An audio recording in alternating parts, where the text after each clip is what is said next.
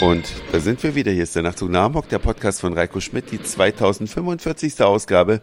Ich freue mich ganz sehr, dass ihr wieder mit dabei seid. Wir haben uns noch keinen Millimeter fortbewegt, aber ich bin gerade so in Fahrt und wollte euch noch was über den Pioniergeist der Vereinigten Staaten erzählen. Den haben wir nämlich heute im Henry Ford Museum näher gebracht bekommen. Das ist natürlich ein absolutes Muss, wenn man nach Detroit kommt. Meine Stimme ist auch noch nicht wieder viel besser geworden. Ich war die letzte Woche ziemlich erkältet. Also ich hoffe, ich bin trotzdem einigermaßen gut zu verstehen. Letztlich sind wir also heute Morgen direkt ins Henry Ford Museum gefahren. Und das hat den Fokus natürlich schon auf dem Auto. Aber eben nicht nur. Den Vereinigten Staaten haben wir nämlich viele Pioniertaten zu verdanken und vieles ist mit Detroit connected. Auch musikalisch hat diese Stadt also viele Kinder hervorgebracht, die vielen vielleicht noch im Ohr sind.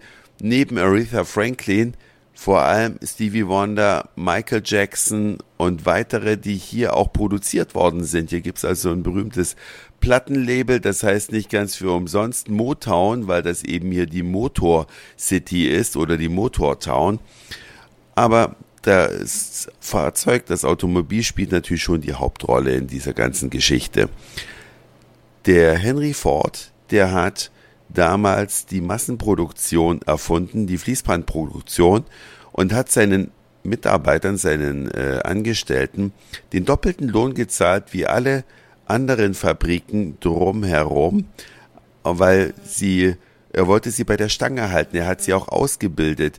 Die Amerikaner beziehungsweise Zuwanderer, die auch damals schon hier einen Teil der Belegschaft gestellt haben, die kein Englisch konnten, die haben zum Beispiel Englischunterricht äh, bekommen und Benimmunterricht, wie man sich benimmt, wenn man ein Teil der amerikanischen Mittelklasse ist. Finde ich eine coole Sache, könnten Sie mal mit einigen Migranten in Deutschland auch machen, denen ein bisschen Benimmunterricht und Deutsch beibringen. Da war also der Henry Ford vor über 100 Jahren schon sehr, sehr wegweisend, denn er hat erkannt, es geht auch um die kulturelle Integration und eben nicht nur, dass man Arbeitssklaven hat, die Englisch können. Der hat es also umfassender gesehen und das kann man gar nicht hoch genug bewerten.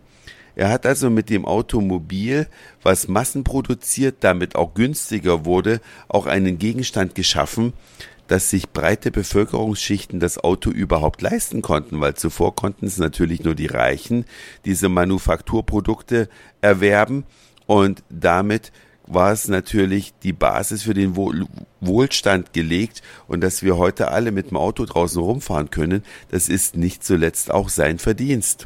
Er hat also viele viele Innovationen gebracht und bestimmte Dinge, die sind auch in diesem Henry Ford Museum zu sehen, nämlich alle Limousinen amerikanischer Präsidenten, unter anderem auch der, jetzt habe ich den Namen vergessen von diesem Fahrzeug, also ich weiß, dass es JFK war, also der Fahr in Lincoln war das genau, der Lincoln, in dem John F. Kennedy erschossen worden ist, der ist natürlich genauso zu sehen wie die Fahrzeuge aller Präsidenten davor und danach.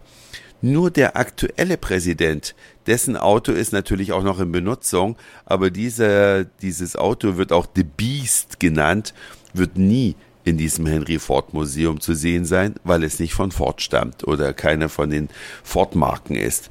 Aber dieses äh, Museum ist, wie gesagt, umfassend, dass hier in Amerika die Glühbirne erfunden wurde und danach natürlich ihren Siegeszug rund um die Welt angetreten hat, dass man elektrisches Licht hatte.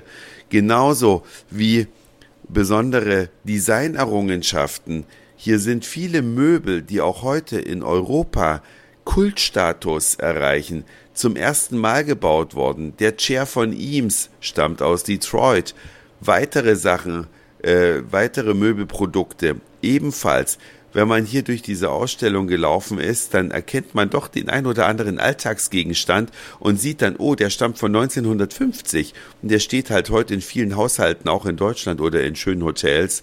Das ist schon beeindruckend, ne, neben der Tatsache, dass wir natürlich alle elektrisches Licht nutzen. Auch die Fliegerei kommt aus den Vereinigten Staaten.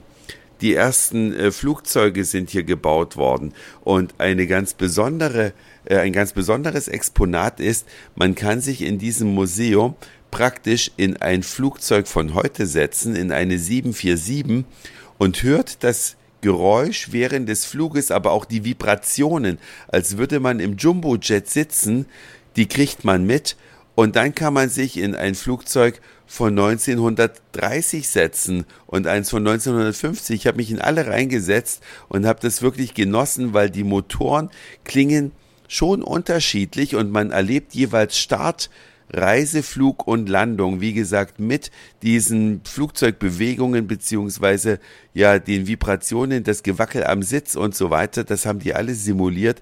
Eine tolle Erfahrung. Und das kommt natürlich auch nicht ganz von ungefähr, warum es nun auch in diesem Museum so besonders dargestellt wurde, denn Henry Ford hat auch Flugzeuge gebaut. Das war also ein Tausendsasser, neben der Tatsache, dass er auch noch ein guter Violinspieler war. Also der war wirklich in vielen Feldern bewandert, hochgebildet. Und seine Frau, das war das Erstaunlichste für mich überhaupt, der, die ist 1914 mit einem E-Auto durch die Gegend gefahren. Das ist dort auch ausgestellt.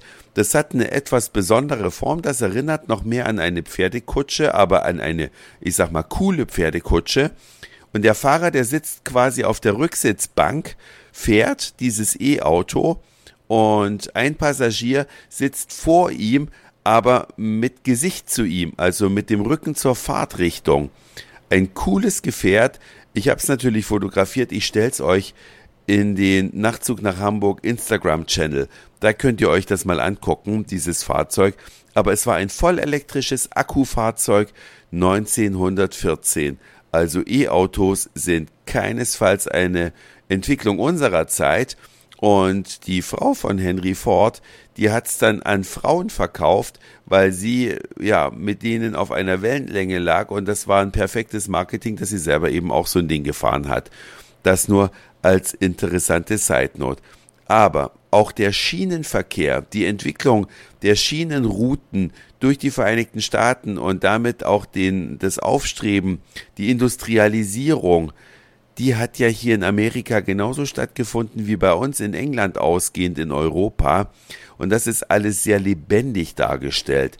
Natürlich muss man erstmal den Eintrittspreis verkraften, also runterschlucken, weil es ist schon unglaublich, wie teuer es in den Vereinigten Staaten geworden ist.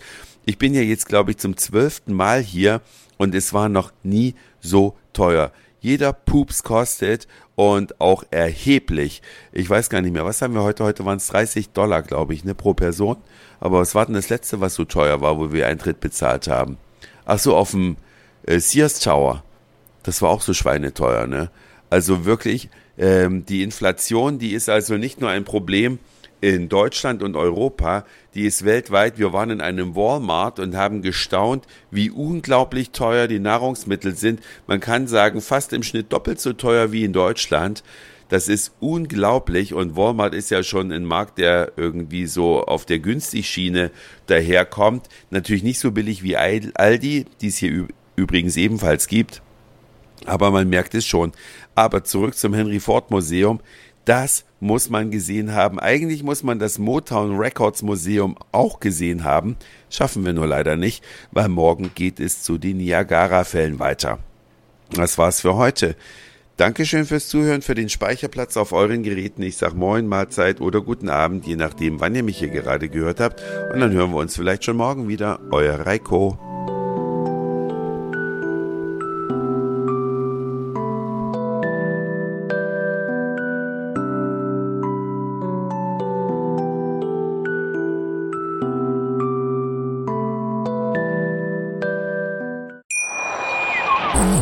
Schatz, ich bin neu verliebt. Was? Da drüben. Das ist er. Aber das ist ein Auto. Ja, eben. Mit ihm habe ich alles richtig gemacht. Wunschauto einfach kaufen, verkaufen oder leasen. Bei Autoscout24. Alles richtig gemacht.